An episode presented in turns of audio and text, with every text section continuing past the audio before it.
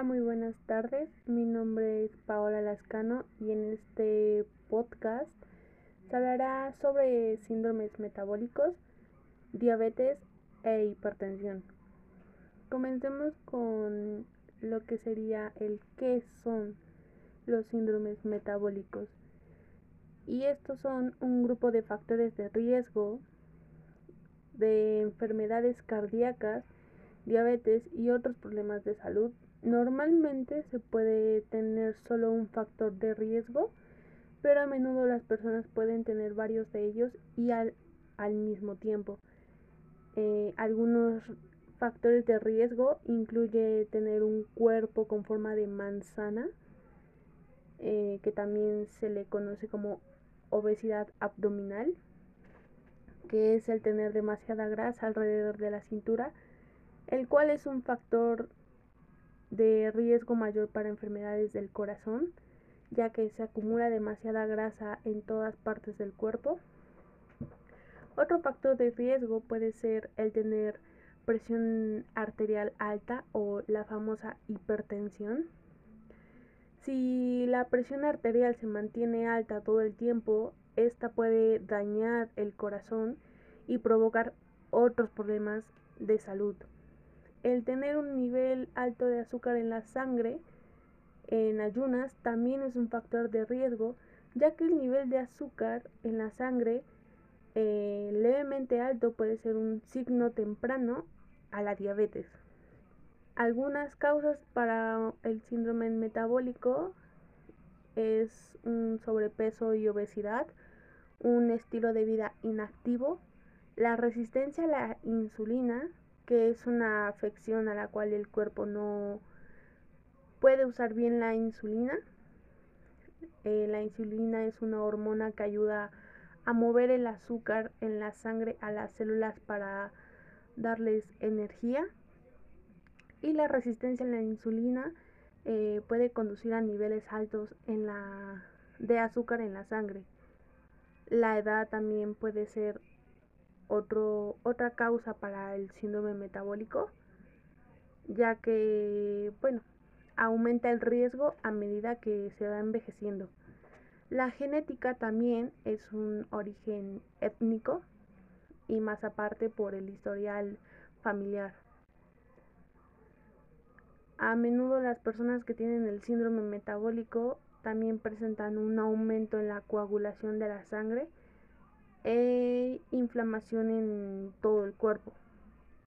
El síndrome metabólico se puede prevenir si es a través de los cambios de estilo de vida saludables, más que nada para el corazón.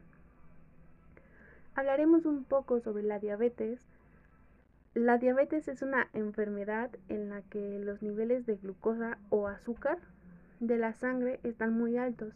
La glucosa proviene de los alimentos que consume y la insulina es una hormona que ayuda a que la glucosa entre a las células para suministrarles energía, como habíamos dicho anteriormente. Hay dos tipos de diabetes, diabetes 1 y diabetes 2. En la diabetes tipo 1, el cuerpo no produce insulina.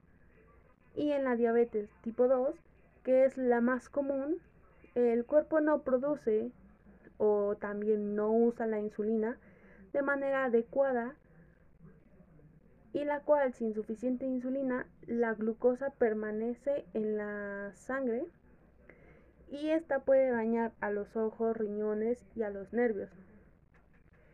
Misma que los, la diabetes, perdón, la diabetes puede causar enfermedades cardíacas, derrames cerebrales y la necesidad de amputar algún miembro.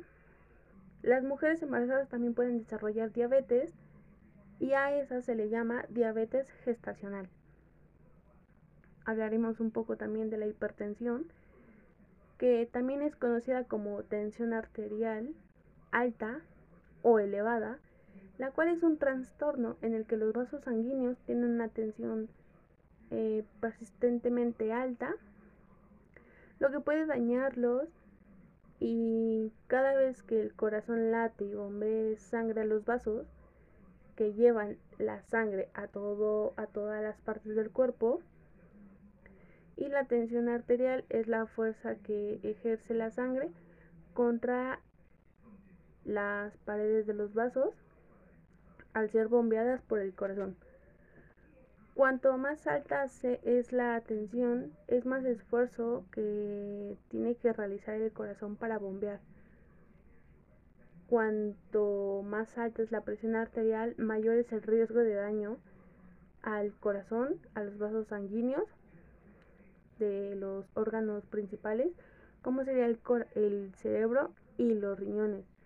La hipertensión es una causa prevenible más importante de enfermedades cardiovasculares y las consecuencias de la, de la hipertensión para la salud se pueden agravar por otros factores que aumentan las probabilidades de sufrir un infarto de miocardio, un accidente cerebrovascular o, o insuficiencia renal. En la actualidad no es posible prevenir una diabetes tipo 1 a pesar de los múltiples intentos que se han hecho. Para la diabetes tipo 2, que es la más frecuente, sí se puede prevenir, puesto que la causa más importante de ella es la obesidad. Todas las acciones que tengan que ver con la prevención de la obesidad, evitar el sedentarismo, comida chatarra, bebidas azucaradas, van a tener un resultado positivo para, para prevenir esta enfermedad. Un estilo de vida saludable reduce un 80% las posibilidades de tener una diabetes tipo 2. Y hablando sobre hipertensión, a algunas personas les basta con modificar su modo de, su modo de vida para controlar la tensión arterial, como abandonar el consumo de tabaco, adoptar una dieta saludable, hacer ejercicio con asiduidad y evitar el uso nocivo del alcohol. La reducción de ingesta de sal también puede ayudar. A otras personas estos cambios les, resultan algo insuficiente y necesitan tomar medicamentos con prescripción médica.